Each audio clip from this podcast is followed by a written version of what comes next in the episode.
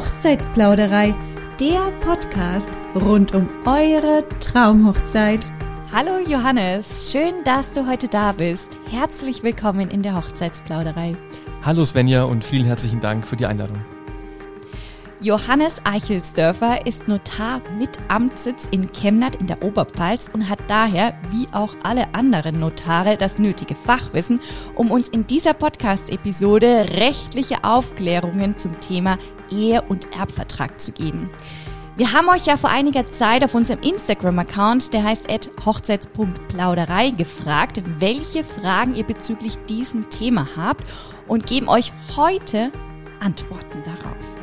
Also, lehnt euch zurück und lauscht einem neuen Plausch. Der Ehevertrag ist ein umfassendes Themengebiet, das zum Teil auch mit dem Erbvertrag in Verbindung steht. Daher werden wir nämlich in dieser Podcast-Episode ebenfalls über den Erbvertrag sachlich und objektiv informieren. Anzumerken ist an der Stelle schon mal, dass sowohl der Ehe- als auch der Erbvertrag individuell bei jedem Paar betrachtet werden muss. Aber wir geben euch heute eine Richtlinie an die Hand. Johannes, Ehe- und Erbverträge gehören ja zu dem täglichen Business eines Notares. Erzähl uns doch erstmal, was motiviert denn jetzt Paare, einen Ehevertrag wirklich abzuschließen? Also was sind die Beweggründe dafür? Also da gibt es natürlich genauso unterschiedlich wie die Hochzeitspaare sind, auch die unterschiedlichsten Beweggründe. Man kann, glaube ich, sagen, dass sehr viele Eheverträge abgeschlossen werden, einfach unter der großen Überschrift Vorsorge. Wir möchten für den Fall einer Scheidung unserer Ehe, eines Scheiterns unserer Ehe vorsorgen. Wir möchten planen, wie gehen wir auseinander, wie soll das Vermögen verteilt werden, wie sollen vielleicht Anwartschaften für den Fall des Alters verteilt werden, wie soll der Unterhalt verteilt werden und vieles andere. Wir wollen nicht im Fall der Scheidung streiten, sondern heute vorsorgen für den Scheidungsfall. Ja, sag mal, Johannes, da brennt mir schon mal was auf der Zunge. Würdest du denn als Notar sagen, dass wirklich eine, ja, eine Empfehlung auszusprechen für einen Ehevertrag, den abzuschließen, eben bei einer funktionierenden Ehe und nicht dann, wenn man sich schon im Streitfall befindet? Also Allgemein die Frage, brauchen wir einen Ehevertrag oder nicht, das ist eine Frage, die nur die Eheleute selber beantworten können. Es ist vielleicht zu empfehlen, sich da beraten zu lassen, aber man kann nicht abstrakt sagen, ein Ehevertrag ist zu empfehlen, ja oder nein, sondern es kommt immer auf die Situation an. Wie ist das Vermögen? Sind Kinder da? Ist vielleicht einer selbstständig? Ähm, es gibt Ehen, die mit einer Vereinbarung direkt beim Scheidungsfall, also schon wenn klar ist, dass die Ehe geschieden wird, das sehr, sehr gut über die Bühne bekommen. Und gleichzeitig gibt es auch viele Ehen, äh, viele Ehepaare, die das vorher planen möchten, die vorsorgen möchten und die eben nicht warten möchten, ähm, bis es dann wirklich zum Fall der Fälle kommt. Heißt sozusagen, du würdest sagen, es macht schon mehr Sinn, dass man sich während einer funktionierenden Ehe sich dafür entscheidet, einen Ehevertrag abzuschließen, anstatt, wenn man sich scheiden lassen möchte, dann auch aus kostentechnischen Gründen vielleicht? Also auch die Kostenfrage, die Kosten eines Ehevertrags beim Notar hängen nicht daran, ob es anlässlich der Scheidung beurkundet wird oder schon vorsorgen, vielleicht sogar schon vor der Eheschließung. Was man ganz allgemein sagen kann, ist natürlich, dass eine Scheidung, die konsensual abläuft, wo alle einverstanden sind, wo äh, kein offener Streit ausgetragen wird, günstiger sein kann für die Ehegatten, weil vielleicht weniger Anwaltskosten, weniger Gerichtskosten äh, anfallen, wenn man das Ganze vorab schon einvernehmlich geregelt hat. Was kann denn alles innerhalb eines Ehevertrages geregelt werden? Gibt es Grenzen der Vertragsfreiheiten oder sind wir alle total frei, was wir darin gestalten möchten? Also von den Inhalten eines Ehevertrags sind die Eheverträge so unterschiedlich wie die Ehepaare selber. Es können Fragen des ehelichen Güterrechts, des ehelichen Vermögens sein, wie das nach der Scheidung zu verteilen ist. Es kann um Fragen des Unterhalts gehen. Es kann um Fragen des Ausgleichs der Anwartschaften für den Fall des Alters gehen und vieles, vieles andere mehr. Was die Grenzen der Vertragsfreiheit angeht, hast du, äh, Sven, ein ganz wichtiges Thema angesprochen. Es gibt beim Ehevertrag keine grenzenlose Vertragsfreiheit, sondern Eheverträge unterliegen einer gerichtlichen Kontrolle. Die Gerichte schauen, ist diese Vereinbarung fair, ist sie angemessen? Wird vielleicht die Schwäche einer Vertragspartei ausgenutzt? Ja? wird einer der Beteiligten über den Tisch gezogen, werden einem einseitig Lasten aufgebürdet. Das kann ganz, ganz vielgestaltig sein. Ähm, beispielsweise einer der Ehegatten hat zum Beispiel keine deutschen oder nur wenige deutsche Sprachkenntnisse, ist vielleicht wirtschaftlich schwächer als der andere, ist vielleicht schon vor Abschluss des Ehevertrags in irgendeiner Form abhängig. Alle diese Sachen können beim Gericht, äh, können von Gericht kontrolliert werden und zur ganzen oder teilweisen Aufhebung des Erbvertrags führen. Deswegen ist in der Beratung und bei der äh, Verhandlung über einen Ehevertrag immer dafür zu sorgen, dass Transparenz herrscht, Fairness, keine ungerechte einseitige Lastenverteilung und nicht einer möglicherweise seine stärkere äh, Verhandlungsmacht zu Lasten des anderen ausspielt. Das geht am Ende möglicherweise zu Lasten aller Beteiligten, indem ein Erbvertrag gerichtlich für unwirksam, für ungültig erklärt wird. Und gibt es denn andersrum gesprochen vielleicht Inhalte, die definitiv in einen Ehevertrag aufgenommen werden müssen? Auch da ist die Antwort ein klares Nein. Es geht immer darum, worüber möchten, möchten die Eheleute Vereinbarungen treffen, was sind die Themen, die sie interessieren und die sie für ihre ähm, Ehe konkret regeln möchten. Möchten sie vielleicht nur ähm, die Frage von Rentenanwartschaften für den Fall des Alters erklären? Soll es vielleicht nur ums Vermögen oder vielleicht auch noch um den Unterhalt gehen? Also die Fragen, die die Ehegatten für regelungsbedürftig halten, die sie aufs Tableau bringen, wo sie sich einig sind, diesen Ehevertrag aufzunehmen. Aber es gibt keinen allgemeinen Ehevertrag, mit Inhalten, die immer rein müssen, sondern es geht wirklich darum, worüber möchten die Beteiligten eine Vereinbarung treffen und andere Punkte müssen nicht zwingend aufgenommen werden. Johannes, darfst du denn ein bisschen aus dem Nähkästchen plaudern, wie eben der Alltag eines Notares oder der Eheverträge so aussieht? Gibt es Punkte, die viele Ehepaare dann wirklich aufnehmen möchten? Also wenn man sich überlegt, wie ein Ehevertrag zustande kommt, äh, dann kommen entweder die Eheleute selber oder auch vielleicht über ihre Rechtsanwälte auf den Notar zu. Es gibt dann eine Besprechung, wo das gesetzliche Scheidungsfolgenrecht erläutert wird, wo quasi versucht wird darzulegen, um den Eheleuten zu besprechen, wie wäre es denn, wenn ihr euch ohne Ehevertrag scheiden lassen würdet? Wie würde das unterhaltsrechtlich aussehen? Wer müsste vielleicht den einen oder anderen auszahlen? Wer müsste möglicherweise von seinen Rentenanwartschaften, von seinen Rentenpunkten für den Fall des Alters etwas abgeben und so weiter und so weiter. Und dann ist die Frage, welche dieser gesetzlichen Regelungen sehen die Ehegatten als unangemessen an oder möchten darüber Vereinbarungen treffen? Ja? Welche gesetzlichen Regelungen sollen abgeändert werden? Und dann erarbeitet der Notar mit den Ehegatten mögliche Regelungen, was könnte angepasst werden, wo könnte die gesetzliche Regelung abgeändert werden, wie stellen sich die Ehegatten ihre individuelle Ehe und auch deren Beendigung vor es wird ermittelt, wie ist das Betriebssystem dieser Ehe, ja? also arbeiten beide, ist es ein kinderloses Karrierekappel oder ist vielleicht nur einer berufstätig und der andere hat vielleicht drei oder mehr Kinder und versorgt die zu Hause. Das sind ganz unterschiedliche Ausgangsstellungen für die ähm, Vereinbarungen, die man dann aufnimmt. Aber insgesamt muss man wirklich sagen, Themen, die oft eine Rolle spielen, sind die Fragen, Frage des Vermögensausgleichs, sogenannter Zugewinnausgleich. Muss ich vielleicht meinem Ehegatten etwas ausbezahlen bei der Scheidung? die Frage, wie sieht meine, wie sieht deine Altersversorgung aus? Wer muss da vielleicht dem anderen was abgeben?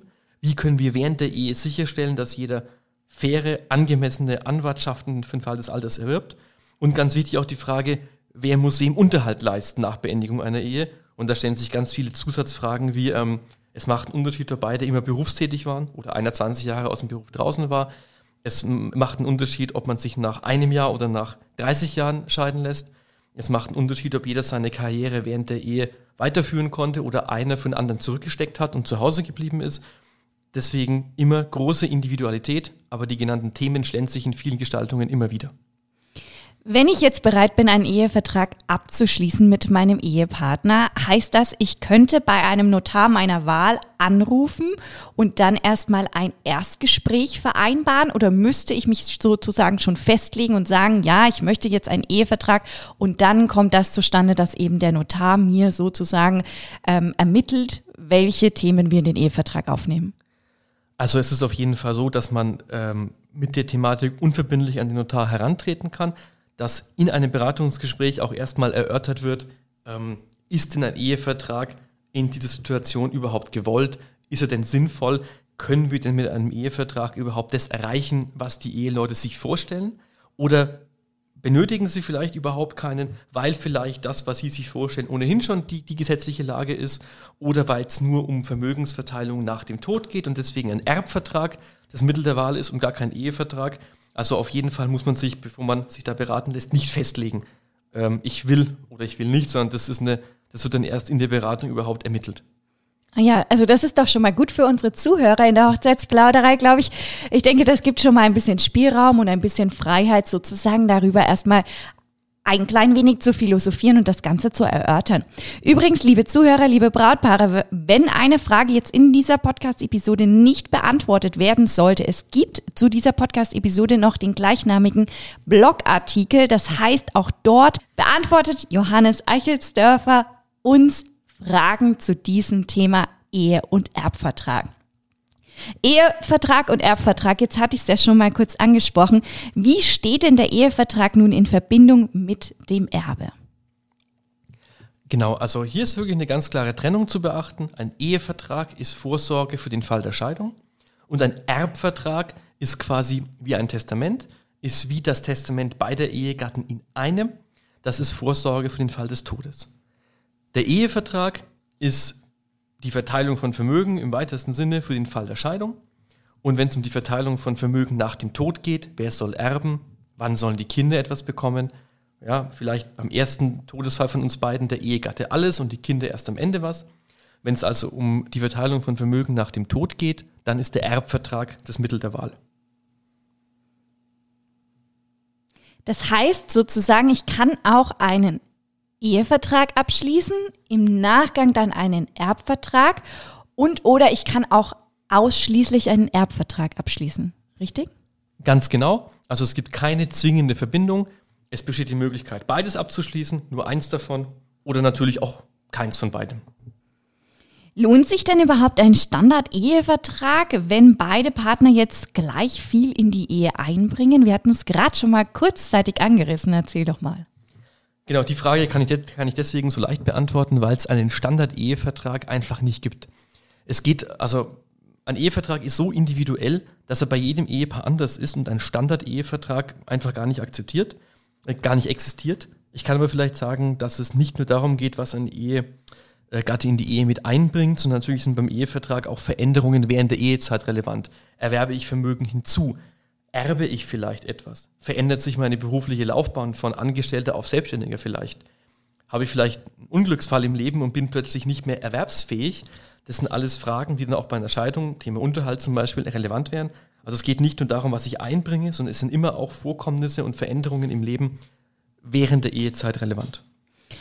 Und wenn sich jetzt was während meiner Ehe ändert in diesem gegebenen Maße, wie du das jetzt gesagt hast, heißt es dann, ich muss zu dem Notar meines Vertrauens erneut gehen und den Ehevertrag anpassen oder wird das ähm, quasi durch das Zutun eines einfachen Schreibens quasi gelöst? Also das ist ein ganz, ganz wichtiges Thema, was in der Praxis, äh, glaube ich, auch manchmal unterschätzt wird von der, von der Bedeutung her. In der Tat, einem Ehevertrag liegt ja immer ein gewisser Lebensplan zugrunde. Und an diesem Lebensplan orientiert sich der, der Vertrag. Wir machen zum Beispiel aus, wir sind ein Karrierekappel, wir haben beide keine Kinder. Das ist eine ganz andere Ausgangsbasis für vermögensrechtliche Regelungen, als wenn wir sagen, okay, du arbeitest und ich versorge unsere drei Kinder zu Hause. Wenn sich bei diesem Lebensplan irgendwas ändert, Kinder kommen möglicherweise, einer verliert seine Arbeitsstätte oder bekommt plötzlich viel, viel mehr Vermögen mit dazu, dann lohnt es sich immer, diesen Erbvertrag überprüfen zu lassen. Da kommen wir wieder auf die Frage der Vertragsfreiheit und ihrer Grenzen. Ein ganz wichtiges Indiz, wo ein Ehevertrag unwirksam sein kann, ist einfach, dass er maßgeschneidert wurde auf die Verhältnisse, auf den Lebensplan, der bei Unterschrift gegolten hat. Und dass sich dann dieser Lebensplan aber plötzlich geändert hat und dann vielleicht doch ein Ehegatte seine Erwerbstätigkeit für 20 Jahre aufgegeben hat und deswegen bei der Scheidung dieser Ehevertrag unfair und unangemessen ist und dann nicht mehr durchgeführt werden kann. Also eine Anpassung ist auf jeden Fall entscheidend und auch da ähm, die fachliche Beratung einzuholen und ein privates Schreiben anzufügen, ist hoch risikoreich, allein deswegen, weil ähm, das Gesetz für den Ehevertrag und auch für Abänderungen die notarielle Beurkundung vorschreibt. Okay, das heißt, ich muss erneut eine notarielle Beurkundigung beantragen und das müssen dann auch wieder beide Ehepartner quasi unterzeichnen, richtig? Genau, also genauso wie der Ehevertrag von beiden unterschrieben werden muss, müsste auch eine Abänderung, ein Nachtrag dazu natürlich dann von beiden Ehegatten geschlossen werden. Okay. Was kostet denn jetzt ein Ehevertrag? Kann man das denn überhaupt über den Daumen brechen oder ist das eine wiederum individuelle Geschichte, wie wir es jetzt schon ein paar Mal angesprochen hatten? Genau, ich muss was sagen, leider gibt es auch da keine einfache Lösung. Ein Ehevertrag hat kein abstraktes Preisschild, das man jetzt hier benennen könnte, sondern für jede notarielle Amtstätigkeit hat der Gesetzgeber ein Gesetz vorgesehen, das GNOTKG, das Gerichts- und Notarkostengesetz. Und ganz vereinfacht gesagt, da sind ähm, die Frage von Werten ist da relevant, wie hoch liegt unser Vermögen, haben wir möglicherweise äh, Schulden, die da abzuziehen sind, wie hoch sind die Punkte, über die wir Vereinbarungen treffen, wie viel ist das wert, was wir da tun. Vereinbaren wir eine Ausgleichszahlung vielleicht, dass einer am Ende der Ehe Geld bekommt, dann hat diese Zahlung einen gewissen Wert. Und unterm Strich gesagt, arbeitet dieses Gesetz mit Werten und mit dem Vermögen und daraus werden dann ähm, Kostensätze gebildet, die gesetzlich vorgesehen sind. Deswegen genauso wie es keinen Standard-Ehevertrag gibt, gibt es auch keinen Standardpreis und jeder Ehevertrag ist unterschiedlich und kostet auch unterschiedlich. Okay, und wie hält es, verhält es sich dann mit dem Erbvertrag? Ist das das gleiche Vorgehen in den Kosten, was ein Erbvertrag kostet? Beim Erbvertrag haben wir, würde ich sagen, weniger ähm, Punkte, über die Vereinbarungen getroffen werden. Da geht es um die Verteilung von Vermögen nach dem Tod, vielleicht noch um andere Fragen. Und auch da ist das Vermögen der Ehegatten relevant, bereinigt um Verbindlichkeiten. Okay, und ich hatte dich eingangs gefragt, würdest du denn sagen, also würdest du aus deiner Perspektive aus sagen, ähm, dass ein Ehevertrag, du eine Empfehlung für einen Ehevertrag aussprechen würdest? Ist, wie verhält sich es denn mit dem Erbvertrag? Würdest du auch hier sagen, dass eine klare Empfehlung ausgesprochen werden kann? Also ein Erbvertrag oder überhaupt eine testamentarische Regelung ist bei einer Ehe auf jeden Fall zu empfehlen wenn es keine testamentarische Regelung gibt, seien das jetzt Testamente, die man mit der Hand geschrieben hat oder notarielle Erbvertrag, ähm, dann führt es dazu, dass möglicherweise beim Tod des Ersten der Ehegatte nur einen Teil bekommt, der Rest auf die Kinder geht. Es stellen sich extreme Folgefragen, was ist, wenn die minderjährig sind, was ist, wenn es dann möglicherweise mehrere Kinder gibt. Oder wenn Kinder nicht vorhanden sind, dann erbt der überlebende Ehegatte gemeinsam mit den Eltern des verstorbenen Ehegatten. Es entsteht eine Erbengemeinschaft und man ist dann plötzlich betreffend das Familienhaus, betreffend das Auto betreffend gemeinsame Schulden, die man hat, mit den Eltern des Verstorbenen oder möglicherweise mit minderjährigen Kindern in einer Erbengemeinschaft. Und das ist eine Quelle von Schwierigkeiten und Problemen, ähm, die man vermeiden kann, wenn man den eigenen Nachlass klar regelt, indem ich sage, mein Erbe ist der und der. Und das kann unter Ehegatten natürlich sinnvollerweise in einem Erbvertrag gemacht werden. Denn dort ist dann im Grundsatz so, jeder von uns trifft Anordnungen für seinen Todesfall und die können dann im Grundsatz nur noch gemeinsam abgeändert werden. Das heißt, ich setze meinen Ehegatten zum Erben ein, weil ich weiß und mich darauf verlassen kann, dass er auch mich eingesetzt hat. Also testamentarische Regelung, Nachlassregelung auf jeden Fall ähm, zu empfehlen. Am Ende ist ja die Ehe eine Zugewinngemeinschaft. Ne? Was vorher meins war, bleibt quasi meins. Welche Alternativen gibt es denn jetzt zu der Zugewinngemeinschaft? Genau, die Zugewinngemeinschaft bedeutet, was einer in die Ehe mitgebracht hat, was er bekommt, erwirbt, kauft oder geschenkt bekommt, gehört ihm erstmal. Es entsteht kein gemeinschaftliches Eigentum. Bei Beendigung der Ehe ist aber vom Gesetz her ein Zugewinnausgleich vorgesehen und es kann dazu kommen, dass bei Scheidung der eine den anderen in Geld auszubezahlen hat. Alternativen dazu können sein, dass man einfach diese mögliche Auszahlung vielleicht deckelt, dass man andere Güterstände vereinbart. Es gibt die Gütergemeinschaft heutzutage ja nicht mehr so häufig anzutreffen, die dazu führt, dass im Grundsatz alles eheliches Vermögen Gemeinschaftsvermögen ist.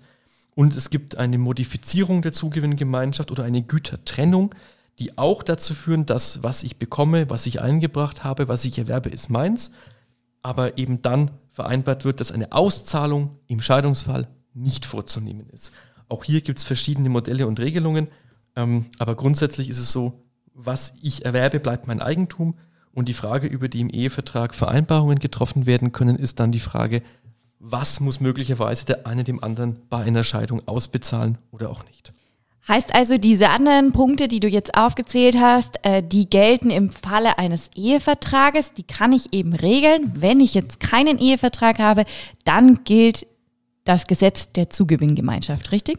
Ganz genau. Ohne eine ehevertragliche Regelung bin ich im Güterstand der Zugewinngemeinschaft verheiratet, die eben so funktioniert, dass während der Ehe jeder sein eigenes Vermögen hat, kein gemeinschaftliches Vermögen entsteht, aber am Ende der Ehe bei Beendigung der Zugewinngemeinschaft eine Auszahlung des einen Ehegatten an den anderen zu leisten ist, je nachdem, wie sich die beiden Vermögen während der Ehezeit entwickelt haben. Ehe ohne Ehevertrag. Was in der Ehe erwirtschaftet wird, wird geteilt. Das heißt das ja sozusagen, richtig? Eine Ehe ohne Ehevertrag, wie du es gerade schon gesagt hast, wäre im Güterstand der Zugewinngemeinschaft verheiratet. Und dann gibt es komplexe Berechnungsvorschriften im Gesetz. Es wird ein Anfangsvermögen berechnet und ein Endvermögen. Das sind Schenkungen entsprechend einzustellen, möglicherweise Sachen, die man ererbt hat, Sachen, die man gekauft hat. Da gibt es unterschiedliche Bewertungsvorschriften. Es wird ein Anfangsvermögen und ein Endvermögen festgestellt. Und dann wird berechnet, wer ist um wie viel reicher geworden, wer hat den größeren Zugewinn erreicht und die Differenz zwischen den beiden Zugewinnen wäre dann in Geld auszugleichen.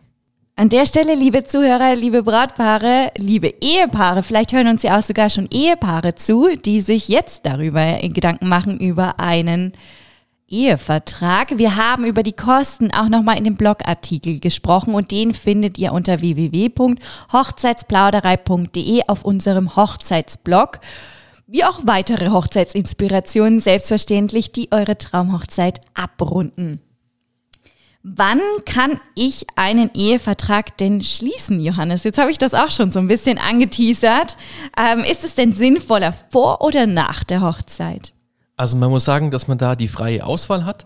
Das Ehepaar kann den Vertrag schon schließen vor der Heirat, man kann ihn während laufender Ehe schließen und man kann ihn natürlich auch noch schließen, wenn wir schon wissen, wir werden uns scheiden lassen. Auch dann kann ich den Ehevertrag immer noch abschließen. Es ist am Ende, ja, wie so vieles individuell und Verhandlungssache zwischen den Eheleuten. Entweder sagen sie vielleicht, wir wollen uns schon bei Beginn unserer Ehe für Entscheidungsfall absichern. Oder sie sagen, selbst bei einer Scheidung, wenn wir es dann wissen, dass wir entscheiden lassen werden, verstehen wir uns noch so gut, dass wir eine einvernehmliche vertragliche Regelung wollen und keinen äh, streitigen Gerichtsprozess, wo wir in vielen Fragen gegeneinander vorgehen, sondern eben eine einvernehmliche Scheidungsvereinbarung unterschreiben, wo wir dann ausgehandelt haben, wer bekommt noch was von wem, wer übernimmt vielleicht das Haus, wer übernimmt vielleicht Verbindlichkeiten, wie hoch ist der Unterhalt und vieles andere. Das heißt sozusagen, es kann für einen Ehevertrag nie zu spät sein. Es gibt auch keine zeitlichen Begrenzungen, sondern er greift, sobald ich ihn geschlossen habe, ob ich in dem St im Streit äh, ihn schließe oder ob ich ihn in der absoluten Harmonie schließe, richtig? Genau, also Hauptsache, die Eheleute sind sich einig und dann ist es egal, ob sie noch nicht verheiratet sind oder noch nicht geschieden sind. In beiden Stadien können sie einen Ehevertrag abschließen. Was ist denn in dem Zusammenhang eine Scheidungsvereinbarung? Genau, da wechseln wir jetzt mal ein bisschen den Blickwinkel. Bisher haben wir gesprochen über den Ehevertrag als vorsorgenden Ehevertrag. Also wir sind verheiratet, wir wollen heiraten und wir sorgen schon mal abstrakt vor für eine mögliche Scheidung. Bei einer Scheidungsvereinbarung wissen wir, wir wollen uns scheiden lassen. Wir sind vielleicht auch schon beide anwaltlich beraten, das Trennungsjahr läuft und wir wollen jetzt ganz konkret für diese konkrete Scheidung in Kenntnis der Sachlage vereinbaren, wie soll unsere Scheidung laufen? Wer bekommt noch was von wem? Soll es Auszahlungen geben? Ist Unterhalt geschuldet? Wer übernimmt das Haus? Wie teilen wir Verbindlichkeiten auf? Versicherungen, Geldanlagen, Autos? Der Scheidung, die Scheidungsvereinbarung ist gemünzt auf die konkrete Scheidung und der Ehevertrag, der vorsorgende Ehevertrag ist abstrakter, allgemeiner gehalten meistens und ist quasi eine Vorsorge für einen möglichen Scheidungsfall, wo wir aber noch nicht wissen, ob, die, ob der denn eintritt und natürlich auch hoffen, dass er nie eintreten wird. Das heißt also, wie in dem Blogartikel mal genannt, die Scheidungsfolgenvereinbarung ist quasi dasselbe wie eine Scheidungsvereinbarung. Genau, das sind quasi zwei Worte, für die dasselbe bezeichnen. Beide Worte bezeichnen einen Ehevertrag, der geschlossen wird, um eine konkrete Scheidung jetzt vertraglich zu unterstützen und abzusichern. Okay, und wann, sagen wir Johannes, lohnt sich denn ein Ehevertrag vor allem für die Frau? Eine der wichtigsten Fragen, die uns in der Community auf unserem Instagram-Account tatsächlich gestellt wurden, ist für die Frau. Also da ist natürlich so, dass der Notar immer derjenige ist, der nicht einseitig berät. Man kann es nicht sagen, man ist der Rechtsanwalt der Frau möglicherweise, äh, sondern unsere Aufgabe ist es immer, alle Beteiligten, auch den Ehemann, ja, umfassend und äh, unparteiisch und neutral zu beraten.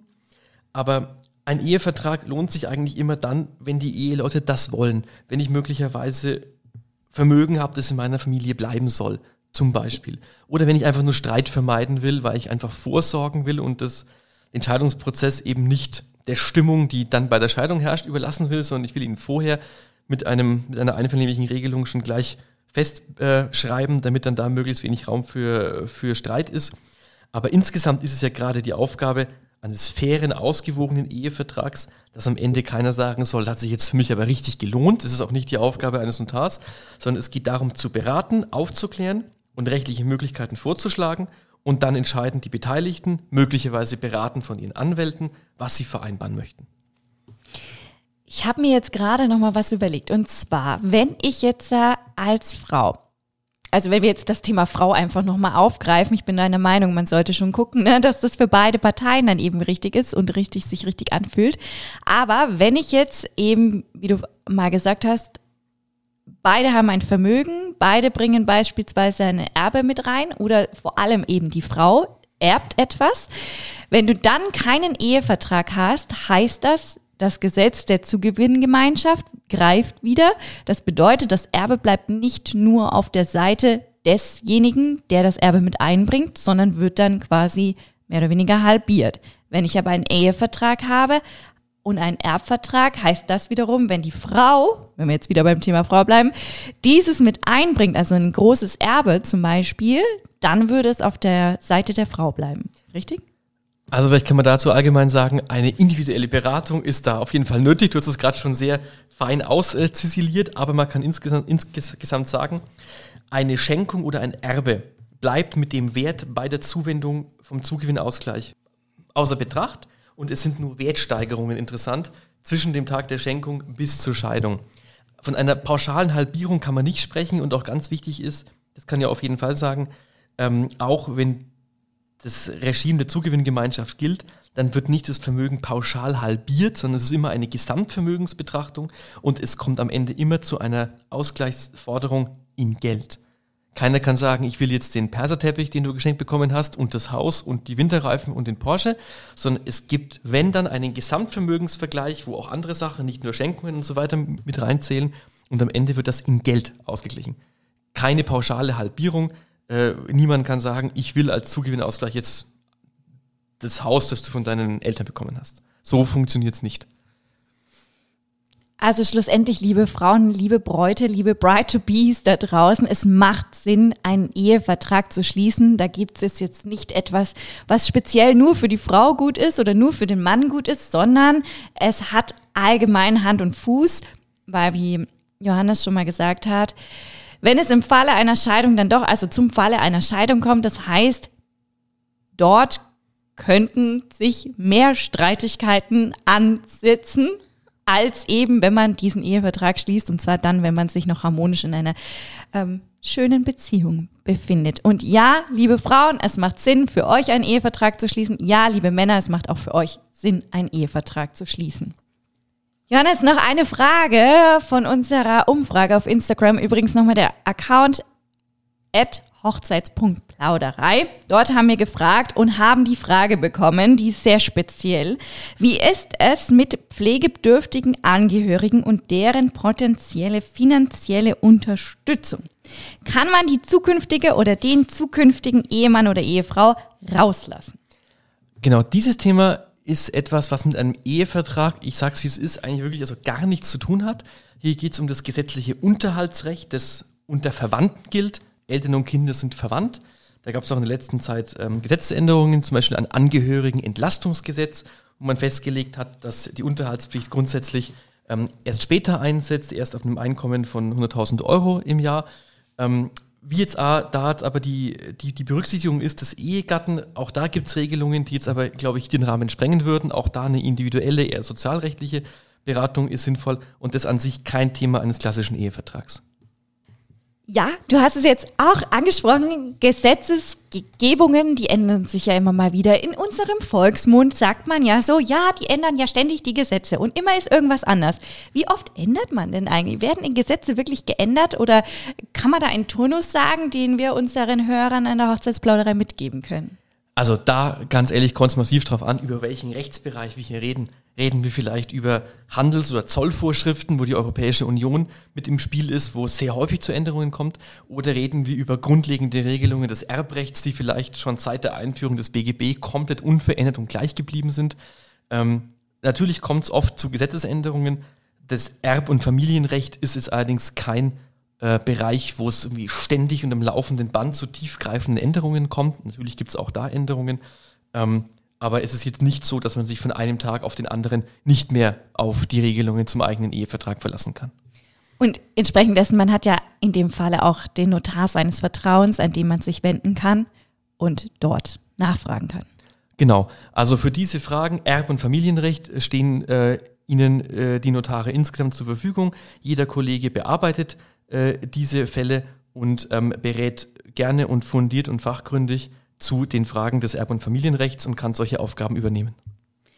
Wunderbar, Johannes Eichelsdörfer, ich danke dir, dass du heute in der Hochzeitsplauderei bist und uns mit deinem Fachwissen, das natürlich auch alle anderen Notare in Deutschland weit haben, aber bereichert hast. Liebe Svenja, vielen herzlichen Dank für die Einladung. Es hat mich sehr gefreut. Bis bald. Ja, liebe Brautpaare von morgen, liebe Ehepaare, wenn ihr uns gerade zuhört, wir hoffen, dass wir euch eure Fragen beantworten konnten und ihr euren eigenen Nutzen mit Hilfe dieser Podcast-Episode aus einem Ehe- und Erbvertrag ziehen werdet. Und bei konkreten Fragen oder konkreten Interesse empfehlen wir die individuelle Beratung durch einen Notar. Und wenn ihr noch weitere Hochzeitsinspirationen braucht, dann hüpft jetzt auf www.hochzeitsplauderei.de vorbei. Dort könnt ihr alle Podcast-Episoden themenbezogen filtern und dort findet ihr selbstverständlich auch diesen Blogartikel, der noch weitere Antworten liefert.